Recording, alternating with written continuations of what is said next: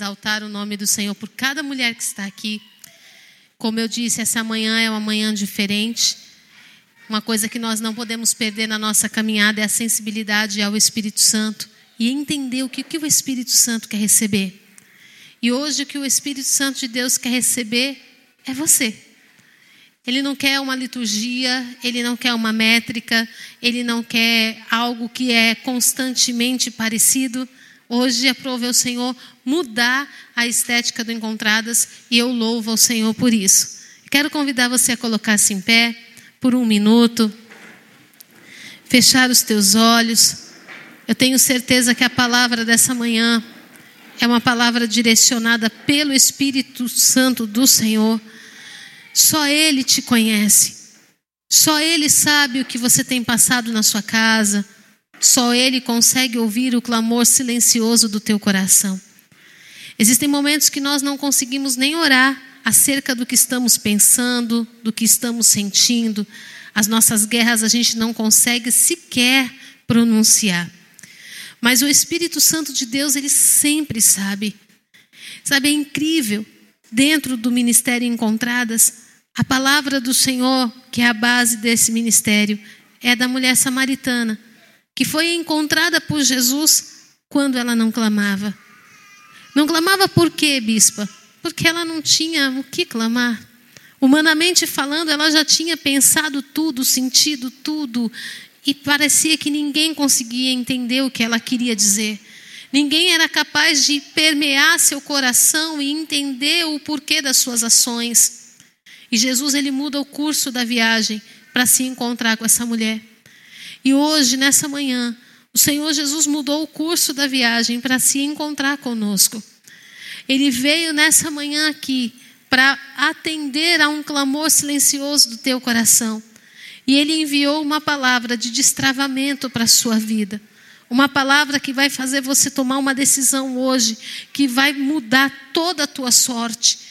Vai mudar a sorte da tua casa, do teu trabalho, vai mudar a sorte da tua família, porque você é a mulher que Deus ergueu dentro daquela casa. Porque você é a mulher que Deus estabeleceu dentro do teu local de trabalho. Você é o diferencial do Senhor. Amém? A grande sacada do diabo nesse tempo é fazer a gente se sentir mais um. Ah, é só mais uma pessoa. Ah, é só mais uma na sociedade. Você não é mais uma. Você não é qualquer uma. Você é especial. Você é fundamental para o propósito que Deus estabeleceu. Glória a Deus. Amém? Coloque a mão no teu coração, feche os teus olhos e diga assim comigo: Senhor Jesus, nesta manhã, nesse, nessa fonte, eu sei que o Senhor já está, que o meu coração não te resista, que eu não resista à tua voz, à tua direção, à tua palavra. Eu clamo pelo Senhor que o meu coração seja desarmado e toda, tudo aquilo que me impedia de ouvir aquilo que o Senhor tem para me dizer já vai caindo por terra. Eu coloco a minha vida nessa manhã, ao redor dessa mesa, ao seu dispor, nesse discipulado, hoje de manhã. Eu quero te ouvir. Eu quero aprender, eu quero entender e sair daqui com novos pensamentos, com novos sentimentos, que o diabo não possa roubar de mim. Senhor, eu consagro a minha vida, o meu entendimento, a minha mente, tudo em mim esteja diante do Senhor. Eu sei que tu és o Deus que pode me ouvir. Tu és o Deus que me conhece por dentro e de ti eu não preciso esconder nada. Por isso, fala comigo no íntimo e no profundo, de forma que eu compreenda e tome a decisão que eu preciso tomar para uma mudança de vida, para uma transformação no meu espírito. Em nome de Jesus. Amém. Glória a Deus. Eu quero pedir para que você abra a tua Bíblia no livro de Gênesis. E quero falar para você o que é o Encontradas? Enquanto você procura, Gênesis 19. O Encontradas é o grupo de discipulado da Igreja Ágape que faz um trabalho lindo com mulheres. Eu quero saber onde estão o grupo, onde está o grupo 1. Levante a mão, por favor. Grupo 1, aleluias. Glória a Deus. Tem várias mulheres aqui que estão sendo discipuladas. Se você que está nos visitando hoje deseja fazer parte de um grupo, é só você me procurar que eu vou direcionar você. A diaconisa Márcia que ministrou aqui é discipuladora. A Catiúcia, diaconisa Catiúcia que abriu o culto, é discipuladora. A diaconisa Luz Grielli é discipuladora. A Taila, diaconisa Taila é discipuladora. Diaconisa Josinete, são mulheres assim que têm sido usadas por Deus, muito usadas. Diaconisa Doneide, que fez a dinâmica, é também discipuladora. E Deus assim tem usado a vida desse grupo 1 de maneira muito poderosa. A Gislaine, que tem sido assim, tem pego as mulheres que estão com ela, tem feito um trabalho lindo, lindo, lindo, transformador. Então, assim, se você deseja ser acompanhada, aprender da palavra, procure ou a mim, ou a uma dessas mulheres que estiveram aqui na frente, para que você cresça mais rápido, para que você avance mais rápido, para que você chegue ao propósito de Deus mais rápido. Amém? Gênesis 19, quem encontrou, diga glória a Deus. Aleluias. A palavra do Senhor diz no verso 15: Ao amanhecer, apertaram os anjos com Ló, dizendo: Levanta-te, toma tua mulher e tuas duas filhas, que aqui se encontram, para que não pereças no castigo da cidade. Como, porém, se demorasse, pegaram nos homens pela mão, a ele, a sua mulher e as suas duas filhas, sendo-lhe o Senhor misericordioso, e o tiraram e o puseram fora da cidade. Havendo-os levado fora, disse um deles: Livra-te, salva a tua vida, não olhes para trás, nem pares em toda a campina, foge para o monte para que não pereças. Amém? Você pode se assentar? Senhor, essa palavra é tua, somente tua. O homem de si mesmo nada tem para dizer. Essas mulheres não vieram me ouvir, Senhor, elas vieram ouvir ao Senhor. E só o Senhor pode convencer alguém do pecado, do juízo e da justiça. Só o teu espírito pode gerar nelas o que elas precisam. Então tenha liberdade, Pai, faz como apraz o teu espírito em nome do Senhor Jesus. Amém. Entenda essa manhã como uma manhã de discipulado. Em Gênesis, no capítulo 19, está retratando um momento muito delicado sobre uma, um povo, sobre uma cidade. Mais especificamente sobre cinco cidades. O pecado da cidade era tão terrível que tinha chegado diante do Senhor e a palavra do Senhor fala, se você ler Gênesis 19, que a terra estava clamando por misericórdia. A terra estava gemendo por causa do pecado dos homens. E a terra estava clamando ao Senhor. E quando está falando de terra nesse contexto, não está falando de terra homens, pessoas, está falando da natureza, que estava gemendo por causa do pecado dos homens. E qual foi o grande pecado que aconteceu nessas cinco cidades, entre elas Sodoma e Gomorra? Foi o pecado da prostituição? Não. O pecado da prostituição foi a consequência de outros pecados. E o pecado maior foi eles terem abandonado completamente o Senhor. A ideia da família, a ideia da santificação, a ideia dos valores morais, foi eles terem aberto mão de tudo aquilo que é, lícito para representar os valores do ser humano.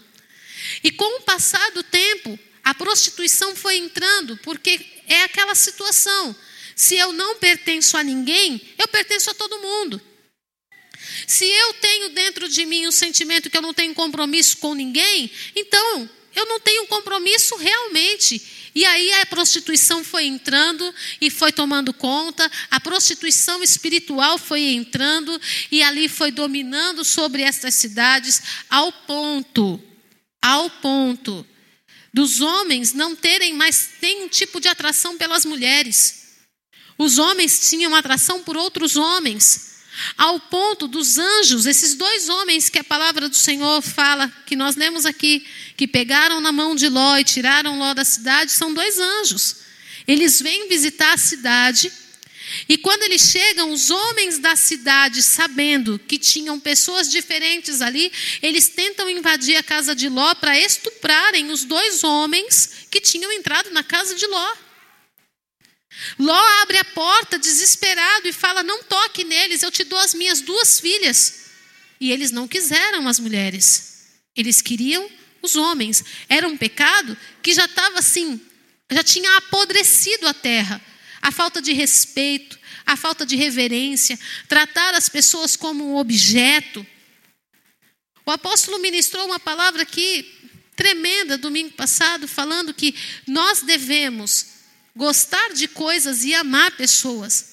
Hoje nós estamos num tempo onde nós amamos coisas e gostamos de pessoas. Se elas fizerem o que eu quero, eu consigo dar um bom dia. Se não, elas podem ficar para lá e eu fico por aqui mesmo. Tem até uma música do inferno aí rolando na internet que com certeza você já ouviu, falando é, eu posso me mandar flores, eu posso dançar comigo, eu posso, eu não preciso de homem para isso. Eu não preciso de ninguém que faça isso por mim, né? E assim, essa música está explodindo, está na boca da mulherada tudo, né? É uma música que retrata uma uma frustração, uma decepção.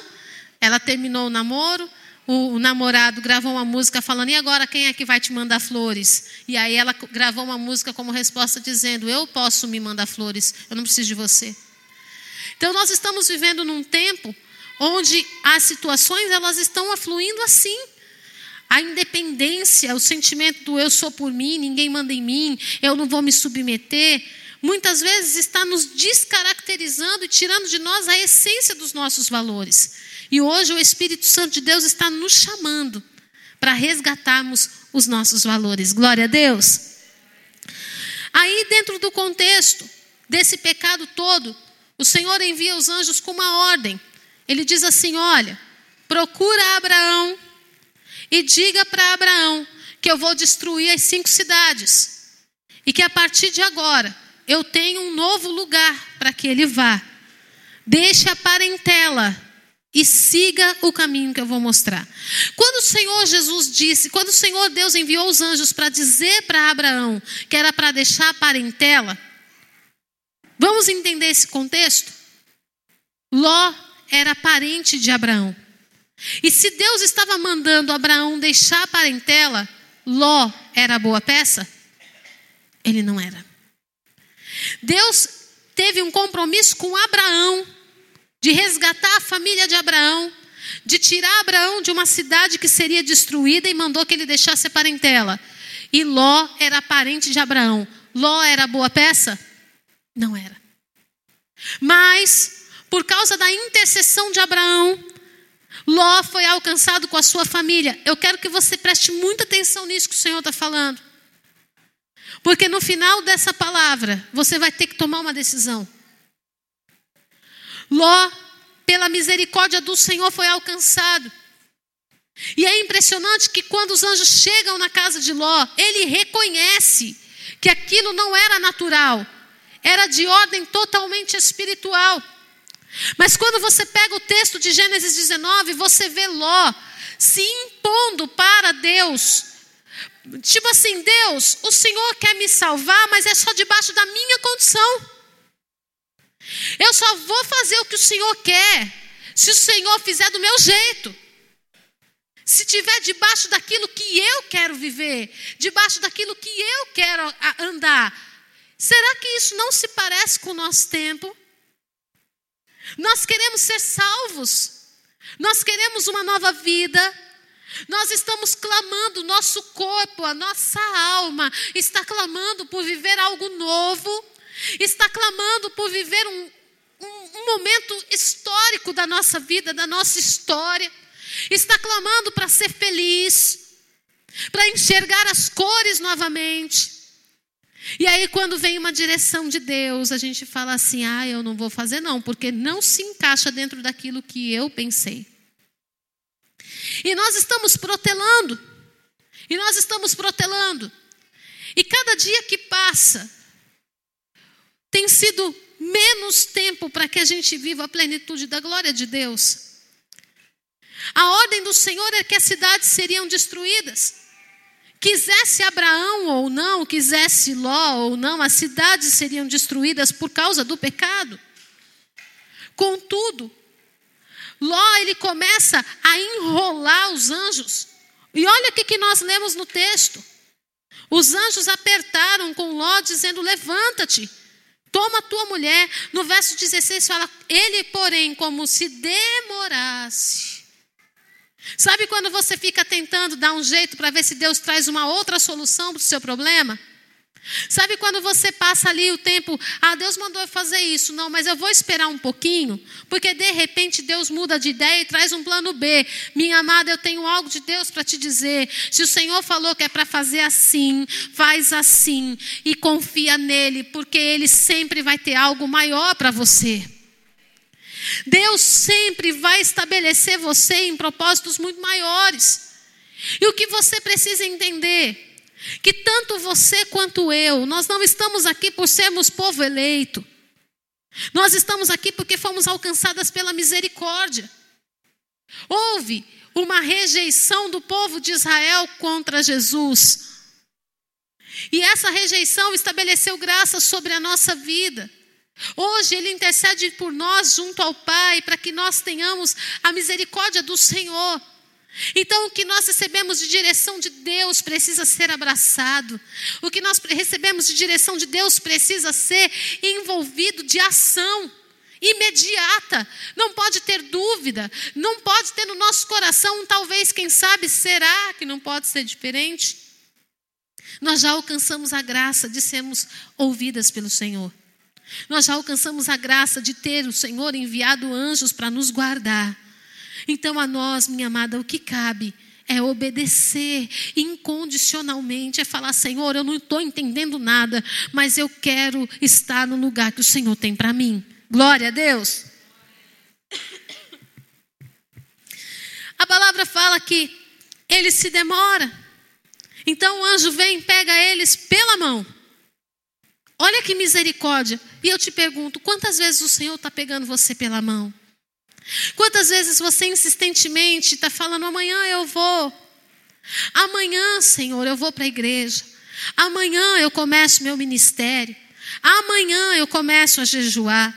Senhor, olha, eu sei que essa situação, eu preciso ter uma ação, mas amanhã, eu quero te dizer: o seu dia já amanheceu. E hoje foi amanhã que aprove ao Senhor enviar anjos e trazer você pela mão. Hoje foi amanhã que aprove ao Senhor te despertar e dizer: apressa-te. Apressa-te, porque o negócio não está para brincadeira. Apressa-te, porque a sua decisão de ficar deitado na cama até mais tarde, achando que o anjo do Senhor vai mudar de ideia e que ele vai trazer um outro plano que seja mais fácil, que se encaixe dentro daquilo que você quer, não vai acontecer. Apressa-te dentro da direção que eu já te dei. Apressa-te dentro daquilo tudo que você já ouviu aqui nessa manhã. Apressa-te na liberação do perdão. Apressa-te na intercessão. Apressa-te na adoração. Apressa-te no teu compromisso com o Senhor. Apressa-te porque não vai mudar a sentença de Deus. O negócio não é com quem está lá fora, o negócio é com você que está aqui dentro. Quando os anjos chegaram na cidade, uma cidade inteira, ou melhor, cinco cidades inteiras, poderiam ter visto os anjos e poderiam ter recebido uma oportunidade, mas eles não receberam, porque o negócio de Deus era com Abraão, e por causa da intercessão de Abraão se estendeu para Ló. E eu quero te dizer: não espere ninguém se levantar para você começar a fazer alguma coisa, o negócio de Deus é com você. É com você, comigo. Ah, eu só vou quando meu marido for. Você não nasceu com seu marido e a promessa que Deus fez com você, ele não estava lá. Ah, eu só vou quando meu filho se arrepender. Ei, antes do seu filho nascer, Deus já era Deus na sua vida. Não é tempo de você ficar esperando que um se levante, que o outro reconheça, que o outro faça. É tempo de você assumir sua posição. Se Deus te enviou aqui nessa manhã, e minha amada, eu sei que muitas de vocês tinham motivo para não estar. Muitas mulheres fizeram a inscrição e não estão por motivos de enfermidade. Deus sabe o porquê que você está aqui hoje. O Senhor aprove a Deus pegar você pela mão e trazer você para fora daquela cidade. Mas agora vem direções da parte do Senhor. E calabassorebas. A palavra diz que quando Ló é pego pela mão, também a esposa sai daquela cidade. E os filhos, as filhas saem daquela cidade. Você vai entender essa palavra já já. Quando você aceita ser conduzida pelo Senhor, Deus livra a sua casa. Quando você aceita ser conduzida pelo Senhor, escute esta palavra. Deus livra a sua casa. Deus quer trazer livramento para os teus filhos. Deus quer trazer livramento para o teu cônjuge. O ministério ágape é um ministério de família. Em Isaías capítulo 61, no verso 4, fala da palavra de restauração, uma das palavras proféticas da igreja. E essa palavra de restauração está vinculada a geração e geração e geração. Está vinculada àqueles que foram, àqueles que estão e àqueles que virão. Deus tem uma restauração poderosa para fazer na nossa família, nos nossos pais, nos nossos avós. Por isso a nossa igreja tem tantos anciãos e eu louvo ao Senhor por isso. Porque Deus tem uma obra poderosa de restauração para fazer na geração que foi, na geração que está e na que virá. E vai começar através de quem? Através daquele que aceita ser conduzido pelo Senhor. Nós estamos querendo ter uma família diferente, copiando as coisas do mundo, buscando estratégias na internet, na novela das oito,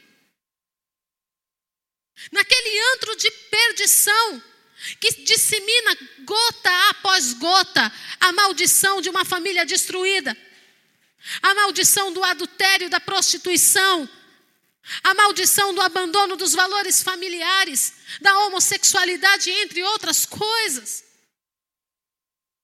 Como que nós teremos uma família transformada, nos inspirando em contos de fada? Ontem eu tive a oportunidade de assistir um filme com a Annelisa, ela estava pedindo há muitos dias. E nós assistimos um filme chamado Desencantada. O encantado é muito legal, porque ele traz aquela visão que nós queremos viver, daquele romance lindo, daquela coisa maravilhosa, daquele mundo cheio de florzinhas coloridas. Mas o desencantada mostra que ela, frustrada com a rotina do dia a dia do mundo real, ela consegue uma varinha de condão e ela faz um pedido. Eu quero viver num conto de fadas. Só que quando chega o conto de fadas, tem bruxas, tem rainhas más, as madrastras não são boazinhas. E ela descobre que o conto de fadas também tem seus problemas. Nós estamos fantasiando a nossa vida e estabelecendo propósitos para nós, baseado nos contos da Disney, no Felizes para Sempre. Só que o Felizes para Sempre, quem determinou sobre nós foi o Senhor. Ele disse assim: Olha, no mundo tereis aflições, mas tem de bom ânimo, eu venci o mundo, vocês também vão vencer.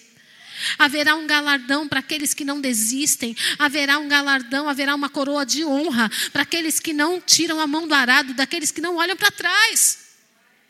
Ele nos prometeu um felizes para sempre e o dele é de verdade. Agora, quando a gente olha para nossa família, minha amada. Bispa, mas é que eu aprendi que a, a família é assim. A mulher tem que ser submissa ao marido. Mas se teu marido não anda, você vai ficar parada? Se teu marido não ora, você também não ora. Se teu marido não busca Deus, você também não busca. Bispa, eu aprendi que eu tenho que ser aquela mulher que, que obedece. Mas se o teu marido está te mandando se prostituir, você vai obedecer? Se ele está mandando você mentir e negociar princípios, você vai fazer. Em nome do Senhor Jesus. Nós seremos indesculpáveis diante de Deus quando nós usamos como justificativa que decidimos ouvir no nosso comodismo mais os homens do que a Deus. Nós seremos injustificáveis diante de Deus, minhas amadas. Se nós continuarmos usando pessoas que sabem menos do que nós, que têm menos temor do que nós, para justificar a nossa falta de atitude espiritual, a nossa falta de atitude de obediência. Eu falo para você de todo o meu coração. Eu queria ministrar outra palavra nessa manhã. Mas o Senhor está levantando um exército de mulheres. E não podem ser mulheres frouxas. Não podem ser mulheres medrosas. Mulheres intimidadas por causa do, do passado ou de qualquer coisa do tipo. Você é alguém que Deus estabeleceu para Ele. E você não pode falhar no processo. A tua família depende de uma mulher forte. A tua, mulher depende, a tua família depende de uma mulher ousada, de uma mulher que não tem medo de obedecer ao Senhor. A, os teus filhos estão dependentes do teu posicionamento. Bispa, mas o homem é o sacerdote. Não, o homem é o governo. Você pode ser sacerdotisa do Senhor. Ele nos fez povo eleito, povo santo, sacerdócio real. Eu tenho uma eleição do meu Deus. E há coisas, minha amada, que ninguém na tua casa está vendo, mas se você está vendo é porque está na tua mão para resolver. Está na tua mão para mudar o cenário, está na tua mão para jejuar, orar, clamar, buscar ajuda, buscar aconselhamento, terapia familiar, mas não deixar a destruição alcançar a tua casa. A palavra do Senhor diz que Ló, ele tira a sua família daquele lugar, segurando na mão do anjo. Os anjos vêm e colocam essa família num lugar seguro. Bispa, mas o lugar seguro não é dentro? Não, nesse caso o lugar seguro era fora. Às vezes você precisa sair do contexto da casa. Às vezes você, consegue, você precisa sair do território da aflição e até do comodismo, um lugar que limita a tua visão. Sair, se colocar do lado de fora e se enxergar o todo da situação. O que, que os anjos fazem? Eles tiram a família de dentro de casa e põem para fora. Quando eles estão do lado de fora, eles conseguem contemplar a ruína de Sodoma. Às vezes você não está conseguindo enxergar a solução para o problema porque você quer ficar dentro. Quando o Senhor fez uma promessa para Abraão, ele disse o que para Abraão? Abraão, sai da tua tenda. Sai do teu lugar e vai para fora. Porque essa casinha, essa tenda, está te sufocando e está fazendo você limitar o tamanho do meu poder. Aí você está dentro de casa sufocada pelo problema, sufocada pelo desprezo, sufocada pelo complexo de rejeição, sufocada pela falta de empatia do, da família, falta de empatia do marido, sufocada com a ausência dos filhos, com a escassez de alguma coisa, com uma dificuldade que você possa estar enfrentando, minha amada, vem para fora, vem para a igreja. O que, que é igreja? Chamados para fora. Quem aceita ser igreja é chamado para fora, é chamado para fora da confusão, é chamado para fora dos conflitos, é chamado para fora para fazer o inimaginável e viver livramentos sobrenaturais. Quando você aceita ser igreja, você aceita ser conduzido para fora. E o Espírito Santo do Senhor está chamando mulheres para vir para fora. Quando você vem para fora e você olha, você diz: Jesus, misericórdia. Eu estava nesse lugar. Quem aqui tem boas lembranças do passado? Tem, né? Mas quem aqui às vezes olha para trás e fala assim: misericórdia, Senhor. Se eu tivesse casado com aquela pessoa. Quem aqui se lembra do primeiro bonitinho da escola? E hoje você olha para trás e você fala: sangue de Jesus tem poder.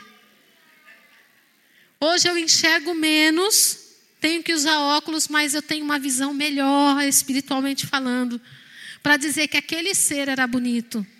E que as meninas queriam me pegar na porta da escola e me dar uma surra só porque eu conversava com um rapaz. E eu ia apanhar por causa daquele ser. Misericórdia. Sabe quando você olha, às vezes, para trás e você fala assim: Jesus, do que foi que o Senhor me livrou? Quando você olha para a maneira como Jesus te encontrou, minha amada, do que foi que Jesus te livrou? Qual foi o grande livramento que você recebeu na sua vida? Eu te faço uma pergunta nessa manhã. Era para você estar aqui? Se você olhar para trás, era para você estar aqui? Quantas vezes você quis morrer? E quantas outras tentaram acabar com você? Era para você ser quem você é hoje? Bispa, mas eu não sou feliz sendo quem eu sou. Mas se você olhar para trás e você perceber que não era para você ser a metade do que você é, você vai ter muitos motivos para agradecer. Eu nem mãe era para ser. Casada então, nem pensar. Pastora? Uh. Nunca. E quando você olha o que Deus faz, ah, minha amada, não tem preço. Mas quando você consegue enxergar isso, quando você se permite ser conduzida para fora, quando você começa a ser igreja, você começa a ampliar a tua visão, você começa a perceber que de fato nós não merecíamos, mas fomos alcançadas por uma graça que é maior do que tudo. Vieram para fora, diga assim comigo nessa manhã. Eu clamo que o anjo do Senhor me conduza para fora. Você sabe o que, você falou aqui? Eu quero ser igreja. Eu quero ser igreja. Não é eu quero estar na igreja, eu quero ser igreja. O estar na igreja é só para se fortalecer, é só para gerar comunhão, é só para estabelecer aliança, comer do pão, tomar do, do, do, corpo, comer do corpo e tomar do sangue de Jesus. É só para você se recarregar e entregar a Deus uma adoração. Mas igreja, você vai começar a ser quando você decidir ser chamada para fora e ser conduzida para fora. A glória do Senhor virá sobre ti. No verso 17 vem a direção. Havendo-os levado para fora, Disse um deles: Livra-te. A parte mais difícil Jesus já fez. Ele te deu direito de escolha. Jesus não vai te livrar se você não quiser ser livre. Quando Jesus morreu naquela cruz, ele te deu o direito de dizer não para o pecado. Ele te deu o direito de dizer não para as obras da carne. Ele te deu direito de dizer não para as mágoas e ressentimentos. Ele te deu direito de perdoar e ser perdoada. Ele te deu direitos, oportunidades. Mas a palavra de ordem que o Senhor deu para Ló é: livra-te. E hoje eu te pergunto: do que é que você precisa se livrar? Porque o Senhor já gerou todas as possibilidades que você precisava para conseguir se livrar. Inclusive hoje ele te trouxe aqui. Ele está dizendo: livra-te. Agora é hora da sua ação. Tudo que você precisa, o céu já liberou. O Senhor já enviou os anjos, o Senhor já, já enviou a autoridade. Se você decidir sair para se livrar, Satanás não pode te alcançar, ele não pode te aprisionar, ele não pode te prender, ele não pode te paralisar, ele não pode mentir para você. Se você focar naquilo que o Espírito Santo de Deus está falando contigo, haverá grande livramento do Senhor.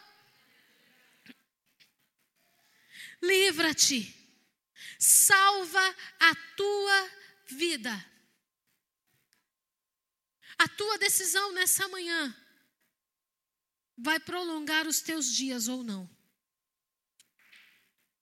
Agora eu te pergunto: você já viveu tudo o que você tinha que viver? O Senhor, o Senhor te trouxe aqui por um motivo. Ele não te deu o direito de desistir. As promessas do Senhor ainda não se cumpriram. E a palavra de Deus em Isaías diz que para cada dia de vergonha haverá. Para cada dia de vergonha haverá. Então, se você viveu 20 anos de desonra, você ainda tem 40 de honra para viver. Como que eu vou desistir? Se eu ainda não vivi todas as promessas do Senhor, como é que eu vou parar? Se para cada 20 anos de desonra numa área da minha vida eu ainda preciso viver 40 de honra. Isso é muito profundo, porque nós não calculamos o tempo. A gente acha lindo o texto poético que diz que para cada dia de vergonha haverá dupla honra. Mas se é duplo, então é, são dois dias de honra. Então, se são 20 anos de guerra, são 40 anos de vitória para desfrutar das bênçãos que o Senhor já derramou sobre a minha vida. Salva a tua vida. O Senhor hoje está dando uma palavra de ordem. Salva a tua vida. Livra-te. Salva a tua vida. Como, bispa, que eu vou fazer isso? Eu não sei nem por onde começar.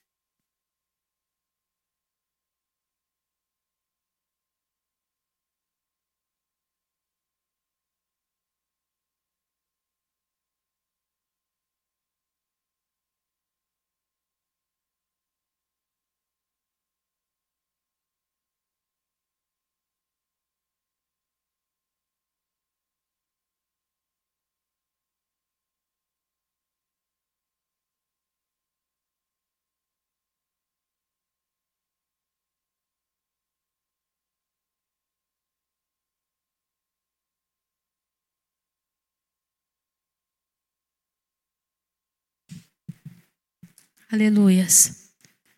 Como que nós vamos fazer isso? Como que nós vamos nos salvar?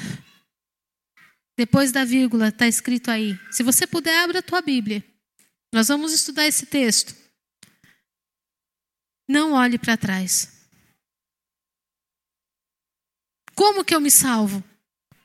Como é que eu vou me livrar? Diga assim comigo, não olhando para trás. Diga mais uma vez comigo, não olhando para trás. Essa é a primeira lição para que haja livramento e salvação. Parar de olhar para trás. Há quanto tempo você está olhando para trás? E a gente olha para trás em muitos momentos da nossa vida. A gente olha para trás quando as coisas vão bem. E a gente olha para trás quando as coisas não vão bem.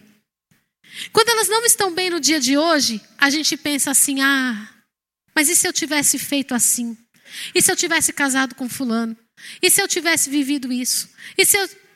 E se não teve? Passou, acabou, o tempo não vai voltar. Ficar olhando para trás é como você andar com um carro. Você, você andaria sendo conduzida por alguém que anda dirigindo o carro olhando para trás? Você confiaria? Por quê? Vai acontecer um acidente. A pessoa está dirigindo o carro para frente, olhando para trás. Ela tem que olhar no, no para-brisa e ela está olhando só no retrovisor. Vai acontecer ou não um acidente? Vai ou não atropelar alguém? Essa viagem vai ser concluída? Não vai. Quanto tempo faz que você está olhando para trás, minha amada? Bispa, eu estou em movimento, mas não saio do lugar. Era para andar a 100 por hora, eu estou andando a 10. Era para eu já estar lá na frente, eu não consigo romper. O que está acontecendo? Olhando para trás. Você quer exemplos de olhar para trás? Quando a gente deixa de viver algo novo por causa do que fizeram com a gente. Isso é olhar para trás. Quando você deixa de viver a intensidade do teu casamento por causa do erro que o teu ex-marido cometeu com você lá atrás, isso é olhar para trás. Olhar para trás quando você deixa de fazer uma faculdade, porque um dia o seu pai abriu a boca porque você não vai ser nada. Não é querer provar nada para ninguém, mas eu tenho um Deus que liberou uma palavra de vida sobre mim. Ele me fez para ser alguém que vai influenciar multidões. Ele fez você para ser alguém que vai influenciar multidões. Os nossos pais acham que nos conhecem, mas eles não nos conheciam. Quem fez a promessa foi o Senhor. E ele fez a promessa quando a sua mãe nem sabia que você existia, sabe para quê? Para que ela não tivesse conhecimento. Para que ela fosse capaz de orar por você sem saber quem é você. Agora, ficamos olhando para trás. Ficamos olhando para os nossos erros. Minha amada, você errou, eu errei, nós erramos. A palavra do Senhor diz que todos pecaram e destituídos estavam da glória de Deus. Todos nós falhamos em algum momento da nossa vida, todas nós tomamos decisões erradas, todas nós nos frustramos nessas decisões. Mas o tempo passou, o perdão do Senhor nos alcançou. E não cabe mais eu viver com uma vestimenta de culpa. Deus te tirou do meio da lama, colocou roupas reais em você e você insiste em permanecer na porta do palácio. Como se você não merecesse se assentar à mesa do Senhor. Merecer, nós não merecemos, mas Ele nos deu uma mesa. E nós não podemos desprezar isso. Ele te deu um lugar. Para de olhar para trás. De autoflagelar a sua alma pela culpa, minha amada. Se existe algo que precisa ser confessado, essa é uma manhã propícia. Se existe um pecado que você quer hoje derramar no altar do Senhor, bispa, fiz um aborto. Eu não consigo me perdoar por isso. Se você quiser aconselhamento, nós estamos dispostas a te acompanhar, a, a tratar você. Bispo, eu adulterei no meu casamento, eu falhei no meu casamento, meu marido, um homem íntegro, eu adulterei, eu não consigo me perdoar, eu já confessei, mas eu não me perdoo. Minha amada, essa é uma manhã que o Senhor está dizendo para você: livra-te, salva a tua vida. Pare de olhar para trás. O Senhor faz novas todas as coisas. Ele está te dando um campo lindo para correr. Ele está te dando um lugar de segurança. Ele está estabelecendo novidade de vida. Não faça como Ló fez. Nós vamos continuar lendo e você vai ver o que, que Ló fez. Segunda coisa para você livrar-se e salvar a sua vida: não parar. Diga assim comigo: eu não posso parar. Diga mais uma vez. Agora diga para você ouvir e entender: eu não posso parar. Quantas coisas você tem começado e largado no meio do caminho? Sabe, tem um louvor do Ministério Sarana Terra Ferida, que ele fala assim: Senhor, eu não vou mais te machucar, dizendo que eu vou mudar. Aí ela fala assim: os meus desejos não quero, não quero desejar, os meus sonhos não quero mais sonhar. Preciso viver, preciso morrer, morrer, morrer. Preciso morrer para viver, para viver, pois viver é o morrer para mim mesmo. Às vezes a gente, no, nos nossos momentos, Senhor, a partir de agora, eu, eu, vou começar uma nova vida, eu vou jejuar, eu vou orar, eu vou buscar. Senhor, eu vou, ter, eu vou participar do discipulado, eu não vou reclamar para ir para a igreja. Bispo, tem gente que reclama para ir para a igreja todo dia. Todo dia. Eu recebi uma estatística que nos, na Europa estão sendo fechadas 200 igrejas a cada 48 horas. E sabe por quê? Porque o povo decidiu que não vai mais para o culto. E você sabe o que está acontecendo com as igrejas da Europa? Elas estão virando boates. Porque o povo está buscando o prazer momentâneo e não aquilo que é para a eternidade. Vão para boate, se embebedam. Vão para as relações sexuais ilícitas. Se aliviam por uma noite e no outro dia a depressão está na porta. Não é isso que Jesus quer nos dar, minha amada. Não pare. Não pare aquilo que você se comprometeu. Um dia a tua palavra foi sim. Foi sim para a maternidade, não abandone. Um dia a tua palavra foi sim para uma aliança no altar, não abandone. Um dia a tua palavra foi sim naquela empresa, que era a resposta de oração, agora virou tribulação. Minha amada, enquanto Deus não te honrar lá dentro, você não sai. Você não vai deixar o poceiro tomar posse do lugar que Deus te deu. A palavra de ordem do Senhor é: não olhe para trás. Qual é o teu alvo? Bispo, meu alvo é Cristo. Então, com dor, eu estou na igreja. Então, cansada, eu estou na casa do Senhor. Então, eu estou com um monte de problema, mas eu vou para o discipulado. Então, eu não estou, eu estou doente, mas eu vou jejuar. Eu não vou parar. O meu compromisso foi com o meu marido. Eu disse sim no altar. Então, ele não está bem, mas eu estou. Ele não vai me desestabilizar. Eu vou ficar bem por mim e vou melhorá-lo. Porque o Deus que está comigo, Ele me deu uma palavra de ordem: não pare, e assim serei salvo, eu e minha casa. súbrias. Ele fala assim: não pares em toda a campina. E em terceiro, terceiro, oh meu Deus do céu, ele fala: foge. Tem momento que é tempo de fugir. Para o quarto? É tempo de fugir do trabalho? É tempo de fugir do casamento? É tempo de sair correndo, largando os filhos para trás porque os filhos estão te enlouquecendo?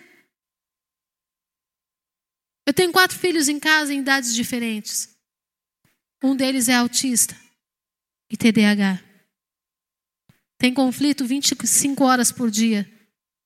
Tem dia que tem dia, não tem noite que ele vai no meu quarto com crise de ansiedade. Outras noites ele está no meu quarto com conflitos emocionais que não sabe resolver. Tem um outro na fase da adolescência, está achando que é o descobridor da América. Enquanto um eu tenho que empurrar para fazer alguma coisa, o outro eu tenho que mandar parar, senão ele põe fogo na casa. Aí eu tenho outra, que a psicóloga já falou que tem 15 anos. E ela tem certeza que tem 15 anos. Tem que esconder maquiagem, tem que esconder salto alto, tem que esconder tudo, porque ela tem certeza que ela tem 15 anos. Ela quer resolver tudo, ela quer mandar em todo mundo, ela quer pôr ordem na casa. Eu tenho outra, que se eu não der o roteiro do dia, ela me enlouquece o dia inteiro.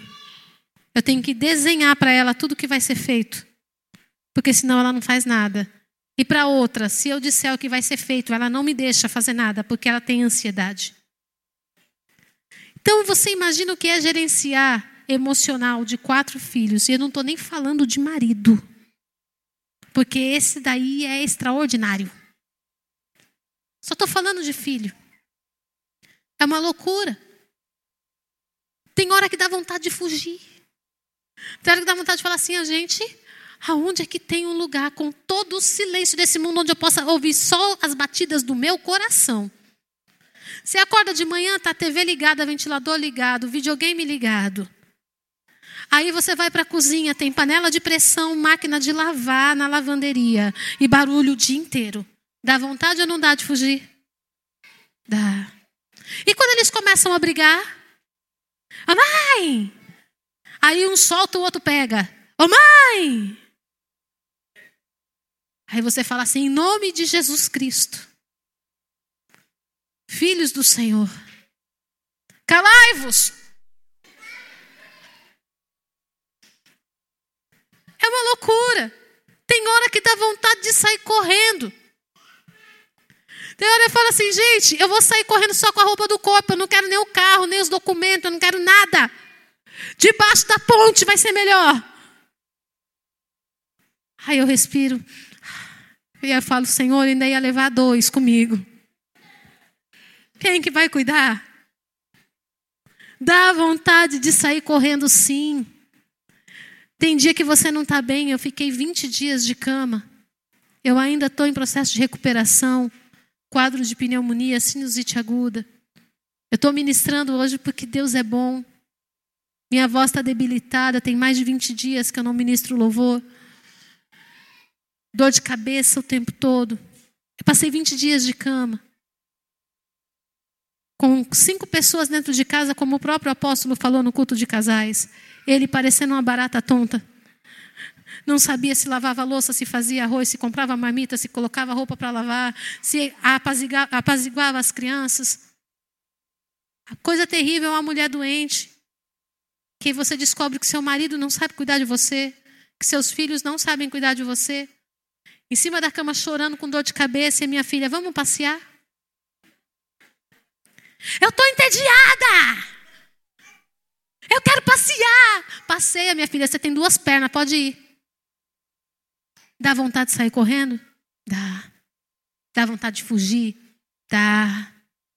Mas fugir para onde? Sabe uma coisa que eu descobri? Em momentos de grandes conflitos da minha vida, e que eu olhei para um lado e para o outro e eu falei: Senhor, eu não tenho para onde ir. Que eu pensei: vou voltar para casa da minha mãe, vou passar uns dias lá, vou tirar férias na casa de mamãe ficar uns, um mês na casa de mamãe.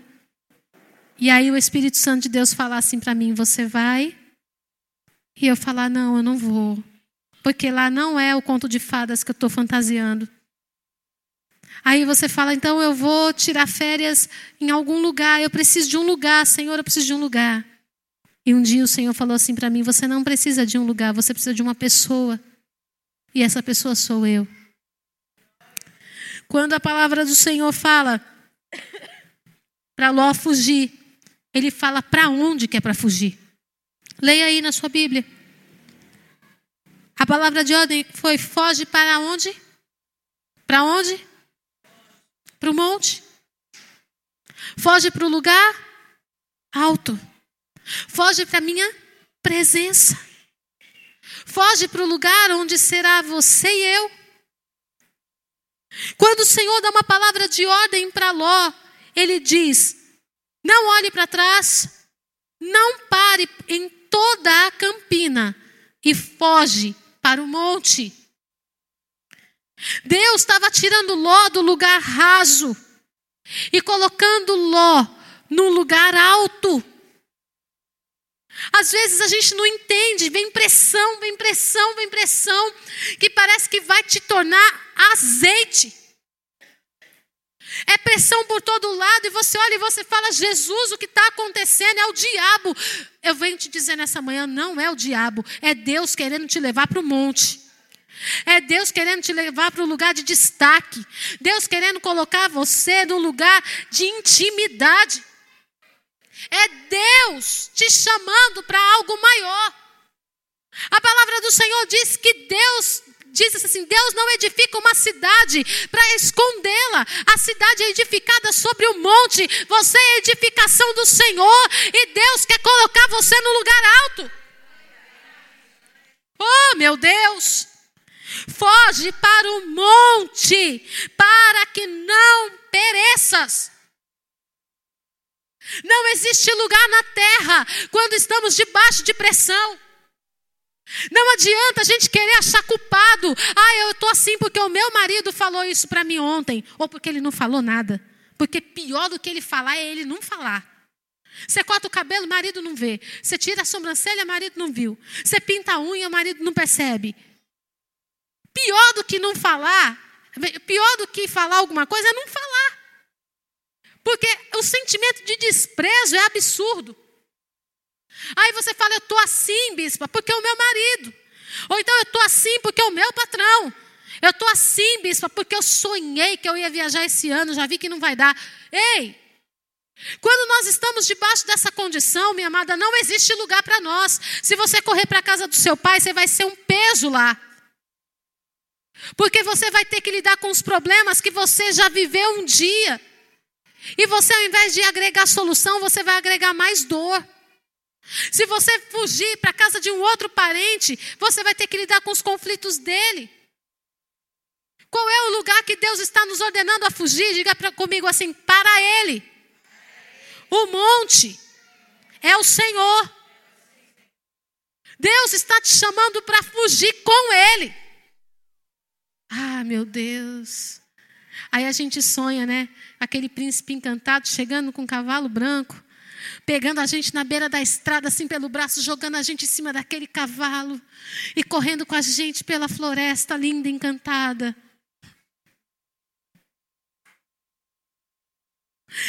O Senhor Jesus não me permitiu usar vestido de princesa, só ando de armadura. Mas eu confesso que aqui dentro uns sentimentos ainda de princesa. Jesus está te chamando para montar no cavalo branco, minha amada, e fugir com Ele, fugir para Ele, ir para um lugar que só vocês dois vão conhecer, ir para um lugar onde você vai poder se refugiar em todo tempo de conflito. O Senhor está querendo te mostrar um lugar inédito que Ele não mostrou para ninguém. Um lugar de paz onde o som das muitas águas vai refrigerar a tua alma, onde o som, a brisa do Senhor vai trazer descanso para você. Deus está te chamando para um lugar. Ele está dizendo: fuja para o monte para que não pereças. Fugir para o monte. Bispa, mas eu não estou conseguindo nem orar. Chora. Sabe uma coisa que Deus entende? Deus lê as lágrimas. Deus lê lágrima. Agora surgiu um estudo falando que as lágrimas realmente elas têm um código. Lágrimas, pesquisem na internet. A lágrima de felicidade, ela tem um, um desenho, ela tem um traço. A lágrima de tristeza profunda, ela tem outro traço. E as lágrimas, elas têm traços diferentes de acordo com o sentimento pelo qual elas foram derramadas. Você acha que Deus já não sabia disso? Ele sabe ler as nossas lágrimas. Bispa, não estou conseguindo orar, estou com a minha cabeça confusa, eu já tive esse momento. E a gente não consegue orar, mas se a gente conseguir chorar, está valendo. Sobe o monte e chora. Porque Deus vai mudar o cenário. Glória a Deus. Aí vem Ló. Vem Ló. Debaixo dessa direção toda linda, que ele não entendeu nada. Sabe por quê? Quem não decide vir para fora não entende o que Deus fala.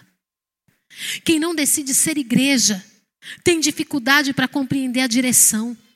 Para tudo coloca impedimento, para tudo coloca confusão. É difícil, é difícil, é difícil, é difícil se você não for igreja.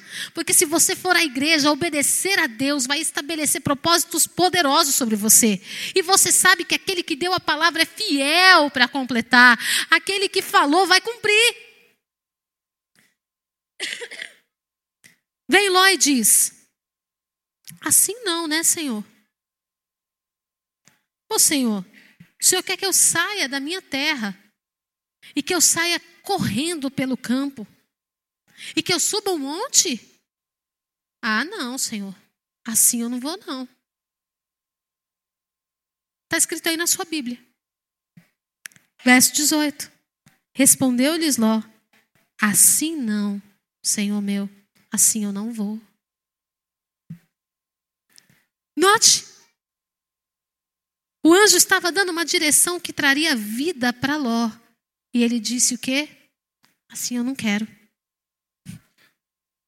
Será que nós não estamos fazendo isso?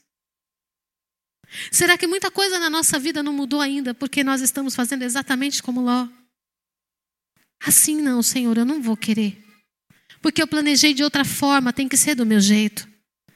Eu planejei um casamento assim. Eu planejei uma família assim. Eu planejei uma casa assim.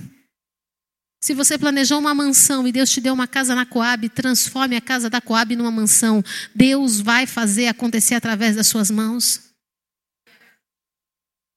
Se você sonhou, minha amada, em ter uma família linda e de repente as coisas não saíram do jeito do planejado, faça a tua família ser linda, porque a promessa foi para você, você sonhou com Deus. E se dois concordam, está ligado no céu e na terra. Se você concordou com o céu acerca disso, vai acontecer. Mas Ló responde assim: Eu não vou querer. Eu não quero subir o um monte. Eu não quero correr. Eu não quero campina. E ele faz uma proposta para o Senhor. Eis que o teu servo, se o teu servo achou mercê diante de ti mesmo, Senhor, e o Senhor me engrandeceu com misericórdia, então eu quero que o Senhor me mostre, salvando a minha vida. Olha isso que Ló está falando para Deus. Ele está dizendo assim: Deus deu todas as direções, tirou ele da terra da destruição, deu liberdade para ele andar, explicou para ele exatamente o que tinha que fazer e ele diz: Ah, não, Senhor, eu não vou não. Assim eu não vou querer. Eu vou querer assim, se realmente eu encontrei graça, né? Se o Senhor está me engrandecendo com essa tal dessa misericórdia e está me mostrando aí, me prova, salvando a minha vida. Se o Senhor me chamou, então que o Senhor faça. Era como se Ló estivesse dizendo para Deus assim: O Senhor não me quer? Então é do meu jeito. Será que nós não estamos fazendo isso? Quantos homens abriram mão da sua vida para servir ao Senhor, para que nós hoje fôssemos alcançados? Quantas mulheres renunciaram à sua família, os seus bens, todos os bens, sua reputação, seus status, para que hoje nós fôssemos alcançados? E nós? Ele diz assim: O Senhor me salva. Eu não posso escapar para o monte, pois receio que o mal me acompanhe e eu morra. O Senhor estava dando uma ordem para ele para o lugar mais seguro que tinha e ele estava dizendo que o mal me acompanhe. Agora eu vou te fazer uma pergunta. Quantas pessoas aqui têm medo de orar porque tem medo do diabo aparecer? Bispo, essa história de orar é complicado. Eu fecho o olho, de repente eu começo a sentir umas presenças estranhas, eu já levanto. Eu já abro o olho, eu não oro, porque se eu orar e o diabo aparecer, eu nunca mais vou orar na minha vida. Ló. Desde quando que o diabo vai conseguir entrar no lugar da tua adoração? No lugar da adoração só cabem dois: você e o Espírito Santo. No lugar onde Deus te leva para estar em intimidade com Ele, não entra mais ninguém. Não entra teu marido, não entra teus filhos, não entra teu patrão, não entra ninguém, muito menos o diabo. Mas nós está falando assim: olha, e se eu começar a ir para a igreja e a coisa piorar? E se eu começar a orar e a enfermidade não sair? Você já ouviu ou já disse a expressão: foi só eu começar a ir para a igreja, que aqui em casa virou um inferno. Já usou essa expressão? Ló. Oh, meu Deus. Não, Senhor. Enquanto o Senhor não colocar tudo no lugar, eu não vou subir o monte. Porque vai que eu vou para o monte e a coisa piora. Eu tenho algo de Deus para te dizer. Se você não olhar para trás e não parar, não tem mal que te alcance. Se você não olhar para trás e não parar naquilo que o Senhor te deu para fazer, não tem mal que te alcance. A única coisa que vai te alcançar são as bênçãos do Senhor que te seguirão e te alcançarão, diz a palavra do Senhor. Fora disso, o diabo não tem perna para correr atrás de alguém que está no propósito de Deus. Ele não tem autoridade para tirar ninguém do propósito de Deus que decidiu andar no propósito. Não tem campina que o diabo possa se colocar na sua frente. Se você decidir olhar para o alvo e alcançar aquilo que o Senhor determinou, Satanás vai comer poeira. É a palavra que eu libero sobre a tua vida nessa manhã. Chega de estar paralisado com medo do diabo. Eu não subo o monte, eu não vou para a igreja, porque eu não saro, porque tem problema, porque o meu marido não gosta, porque o meu filho se levanta, porque a minha mãe, que nem vive com você, fala mal da igreja, fale mal da igreja até espumar. Eu sou de Jesus. Ah, mas eu não quero criar atrito. O Senhor Jesus disse que ele não veio trazer paz, ele veio trazer espada. Não é criar confusão. Ser uma mulher digna, ser uma mulher honesta, que cumpre suas responsabilidades e adora o Senhor. E busca o Senhor. E sobe o monte. Bispo, eu não oro na minha casa porque incomoda. Porque se eu me ajoelhar para orar, o marido já está dormindo. Ele vai se incomodar, é? Não tem sala na sua casa? Sai do quarto. Quem disse que tem que ser no quarto? Vai para o banheiro. No banheiro é uma oração maravilhosa. Bom que no banheiro só cabe a gente e o Espírito Santo. Lá é o monte. Você tampa o vaso, passa um perfume no banheiro, minha amada, tampa o vaso, ajoelha lá, é da altura certinho, ó, e começa a adorar o Senhor. Põe um fone de ouvido, coloca aquele louvor instrumental glorioso. Coloca oceanos para você andar sobre as águas. E vai orando, e vai orando, e vai orando, e vai orando, e vai orando, e vai orando. Você está achando que quando você começa a orar, tua família acorda, Deus dá um sono tão profundo para eles, porque Deus não quer ninguém atrapalhando. Então não use isso como desculpa. Suba o monte do Senhor. Glória a Deus. Aí Ló faz outra proposta. Eis aí uma cidade. Olha aqui. Eis aí uma cidade perto para a qual eu posso fugir. O Senhor mandou ele fugir para uma cidade ou para o monte?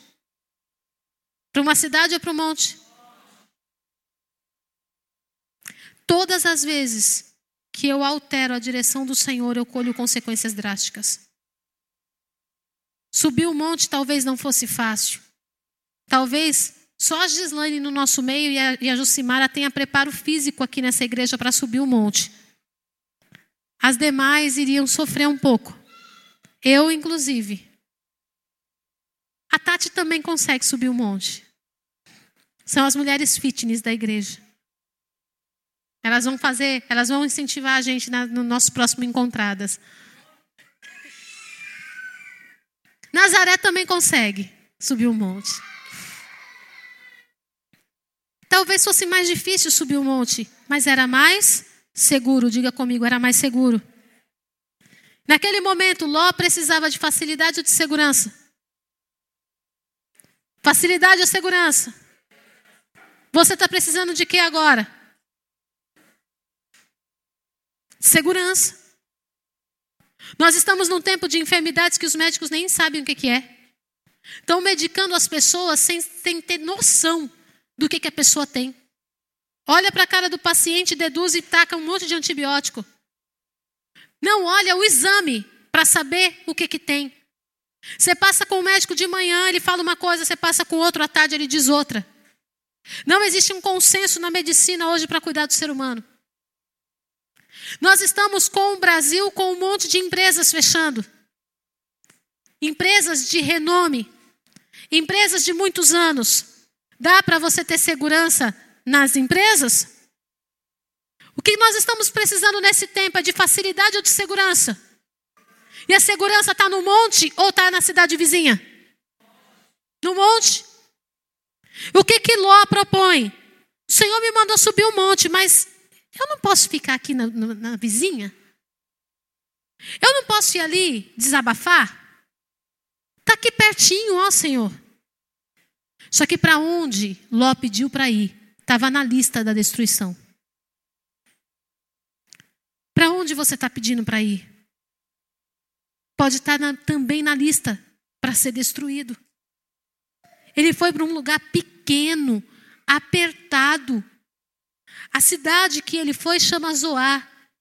E Zoar quer dizer pequeno, lugar estreito, lugar sem expansão. Deus está mandando você subir para o monte onde você vai amplificar sua visão, ampliar sua visão e amplificar sua audição. E você está querendo ficar no lugar apertado. Mas hoje o Espírito Santo de Deus te trouxe aqui para tomar uma decisão. Em cima da decisão que você vai tomar nesse lugar nessa manhã, você vai viver os melhores seis meses da sua vida daqui para frente. Você não vai fechar o final desse ano como você começou. Saía o sol sobre a terra quando Ló entrou em Zoar. Ele passou um dia inteiro andando para chegar em Zoar, mas não subiu o monte. Você sabe qual foi a consequência disso aqui? A palavra de ordem do Senhor era: não olhe, não pare e fuja para o monte. Eles decidiram fazer diferente. Os anjos conceberam, como muito, muitas vezes o céu tem concebido o que você tem pedido. Deus tem falado para você se levanta e você fala, mas eu quero ficar, então fique. O céu tem falado para você, vai atrás daquela porta que eu te abri, e você fala, mas eu não sou capaz, então fique. O Senhor tem falado para você, olha, tem alguém preparado para você, e você diz, mas eu não quero. Então fique solteira. Vai. Do mesmo jeito que os anjos conceberam para Ló, tem concebido para nós. Então, se tem coisas que nós não estamos vivendo, não é porque não é a vontade de Deus, é porque nós estamos decidindo fazer do nosso jeito. E nós precisamos mudar isso. A palavra de Deus diz que naquele dia, quando ele entra em Zoar, toda a cidade de Sodoma e Gomorra é tomada de enxofre, é destruída pelo fogo. E naquela cidade, Zoar seria destruído. Ele sai de Zoar e vai para a caverna. Só que quando ele sai de Zoar, a esposa dele decidiu fazer o que, bispa? Olhar para trás. Olhou para trás pensando em quê, bispa? Nossa, passei tanto tempo construindo isso. E agora? A família de Ló não era uma família pobre. Era uma família bem abastada. Ela estava pegada às emoções que ela viveu naquela casa, nascimento dos filhos. Quantas coisas boas eu vivi ali. Ela estava preocupada com a vida dela. Ela não estava preocupada com as duas filhas destruídas, de pensamentos pervertidos. Ela não estava preocupada com nada disso. Ela estava preocupada com o que ela queria viver. E a palavra do Senhor diz que imediatamente ela se torna uma estátua de sal. O anjo disse o que aconteceria se ela olhasse para trás? Ele não disse. Ele só disse: não olhe para trás. Mas quando ela olha, ela vira uma estátua de sal. E agora eu te faço uma pergunta. Bispa, eu estou sendo uma estátua de sal? Faz quanto tempo que você não sai do lugar? Faz quanto tempo que suas guerras são as mesmas? Os mesmos conflitos. Faz quanto tempo que você só sonha? Seu pensamento funciona, mas os seus pés não andam. Será que você não virou uma estátua de sal? Será que na direção de Deus para subir o monte você não decidiu entrar na cidade vizinha? E na cidade vizinha você perdeu o tempo da caminhada e está olhando para trás? A consequência disso é que quando uma mulher vira uma estátua de sal, toda a casa perece. Porque as filhas de Ló se perderam. Ló se perdeu. Se nós entendêssemos a importância da mulher numa família, nós não ficaríamos nos colocando como o menor da casa. E não como o maior também.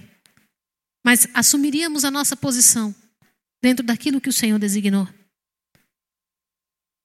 Quando a mulher de Ló vira uma estátua de sal, as duas filhas que já tinham pensamentos pervertidos e que estavam muito preocupadas com a sexualidade, saem de Sodoma e Gomorra levando o pecado junto com elas. Decidem embebedar o pai e gerar um filho do próprio pai, cada uma. Filhos de incesto, gerando duas maldições, duas nações malditas. Quando você se torna uma estátua de sal, você permite que pessoas imaturas assumam a descendência da sua casa. Quando você decide ficar olhando para trás como a mulher que Deus estabeleceu para viver algo extraordinário e conduzir a sua família para um lugar novo, você entrega os seus filhos para a prostituição. Você entrega os seus filhos para a imoralidade, para falta de respeito. Você entrega o seu, o seu casamento para o adultério. Você entrega o seu casamento para o incesto, para a pedofilia, para a fornicação. Bispa, então quer dizer que isso é culpa minha? Meu marido está adulterando, é culpa minha? Eu estou dizendo que se você não decidir subir o monte, a destruição está decretada. O mundo está aí batendo a porta de todo mundo.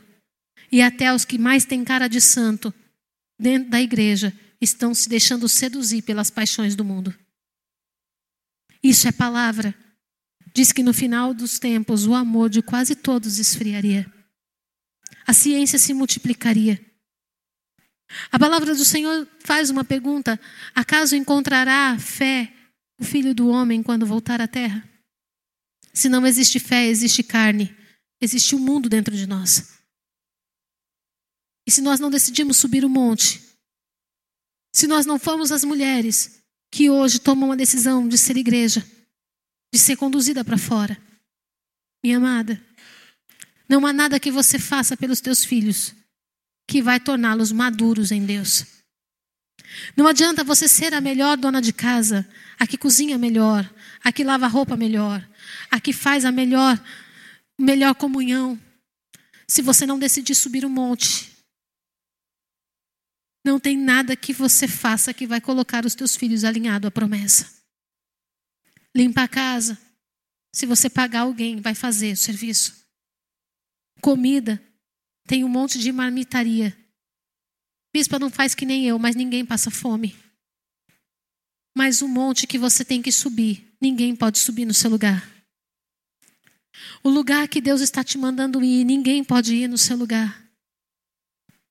O Senhor hoje enviou anjos na sua casa e te tirou de lá e te trouxe para fora.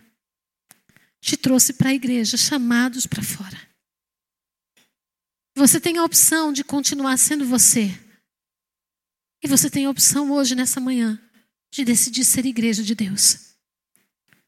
A igreja, ela não olha para trás. A igreja não para. E ela foge para o monte do Senhor. Essa é uma manhã de decisão. Uma mulher que vira uma estátua de sal, ela compromete todo o processo. Deus alcançou com misericórdia a casa de Ló, mas o sentimento da esposa de Ló impediu a promessa de se cumprir. Ló tinha sabedoria? Nenhuma. Ló tinha temor de Deus? Nenhum ao ponto de confrontar a direção do anjo e de propor algo infinitamente menor. Ele não tinha temor. Mas aquela mulher poderia ter sido a chave naquela casa e gerar na vida daquela família promessas inimagináveis. Você pode se deixar seduzir e induzir pela falta de sabedoria dos que estão com você hoje, pela falta de temor dos que estão com você hoje. Ou você pode decidir ser a mulher sábia que vai edificar a casa sobre a rocha. Essa é uma manhã de decisão. Você precisa decidir ser igreja. Mas o Senhor não vai te impor isso. Assim como os anjos somente colocaram para fora e disse: agora, agora você precisa salvar a sua vida. Você precisa se livrar. Isso é uma decisão pessoal. E essa é uma manhã de decisões. Glória a Deus. Eu quero convidar você a colocar-se em pé.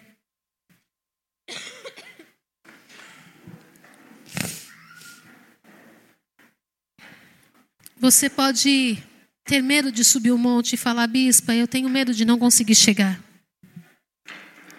Você vai chegar porque Deus é contigo. Não há quem tenha decidido obedecer à voz do Senhor e atender ao chamado dele que não tenha sido sustentado por ele.